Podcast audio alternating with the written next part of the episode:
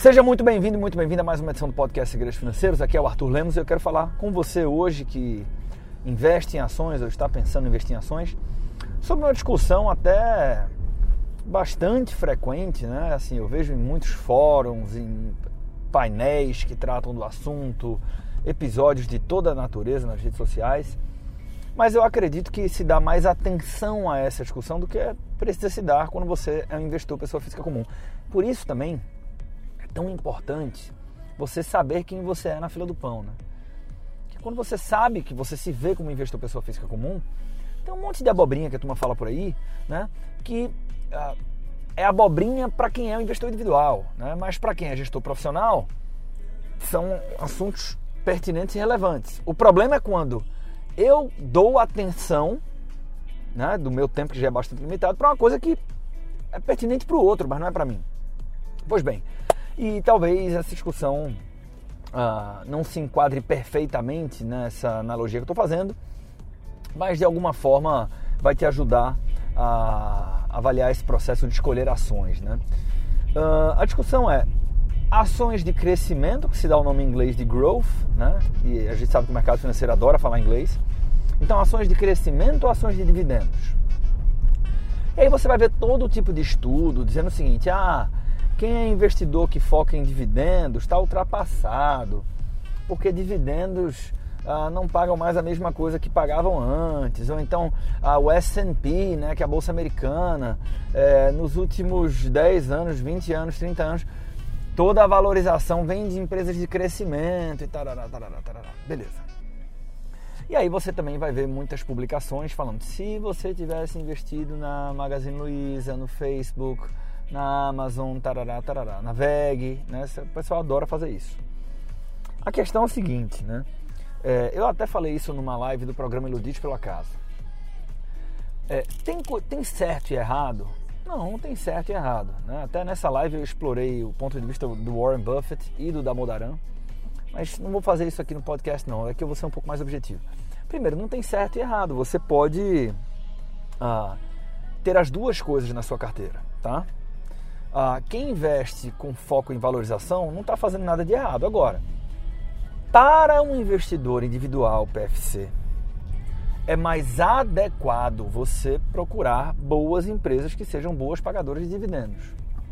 Por alguns motivos, mas o principal deles talvez seja o simples fato de que é muito mais fácil identificar e selecionar essas empresas do que você conseguir garimpar as empresas que realmente vão imprimir um ritmo de crescimento muito intenso. Quando você fala de growth, ninguém fala o seguinte: essa empresa que pode crescer 12% ao ano. Growth, o pessoal está procurando as grandes porradas, né?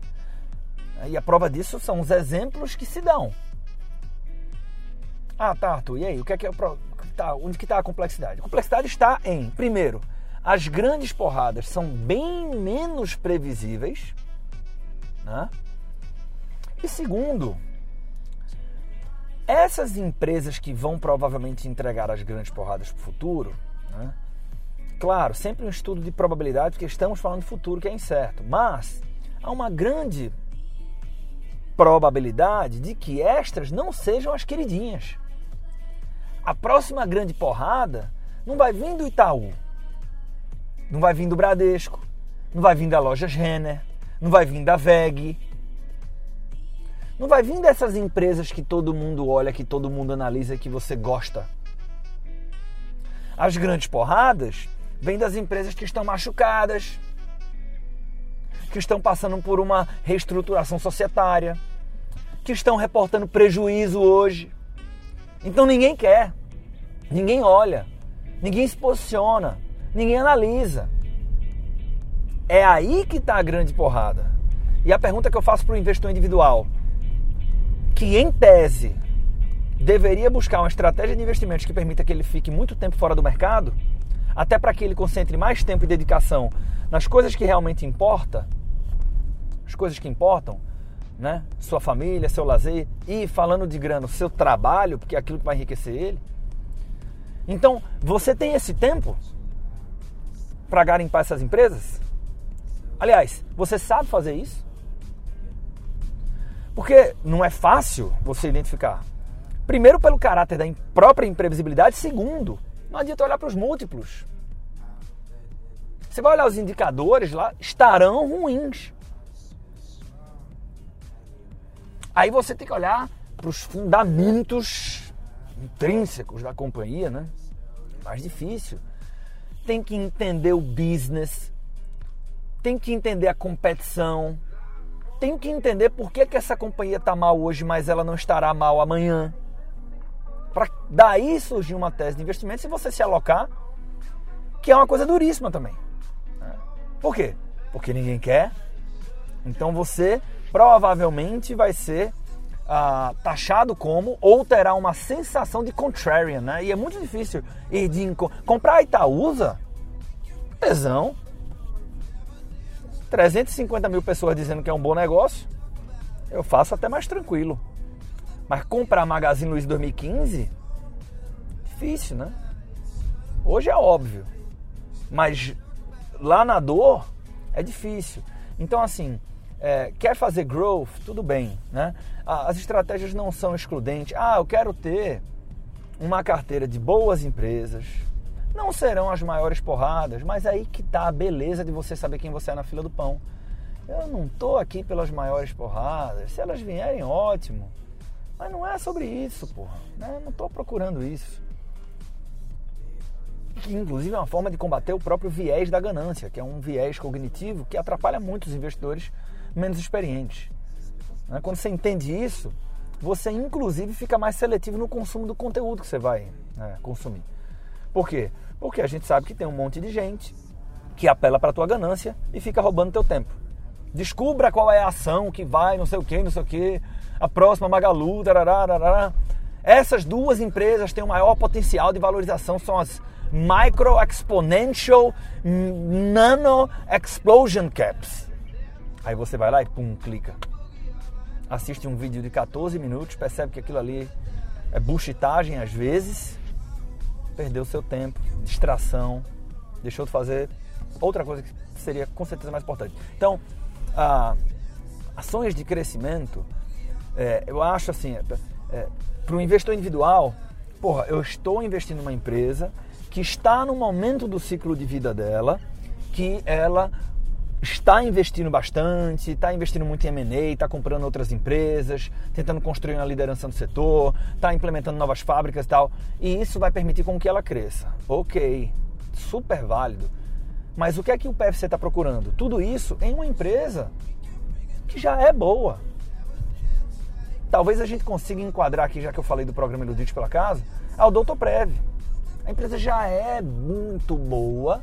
Se eu identificar um momento do tempo que eu acho que ela está barata, eu digo, porra, é uma empresa que é boa, paga dividendos e tal, não sei o quê, mas que deve crescer ainda. Agora, é essa empresa que eu espero o deep growth, né? Aquele growth pesado que a turma se refere? Não, não, não, não.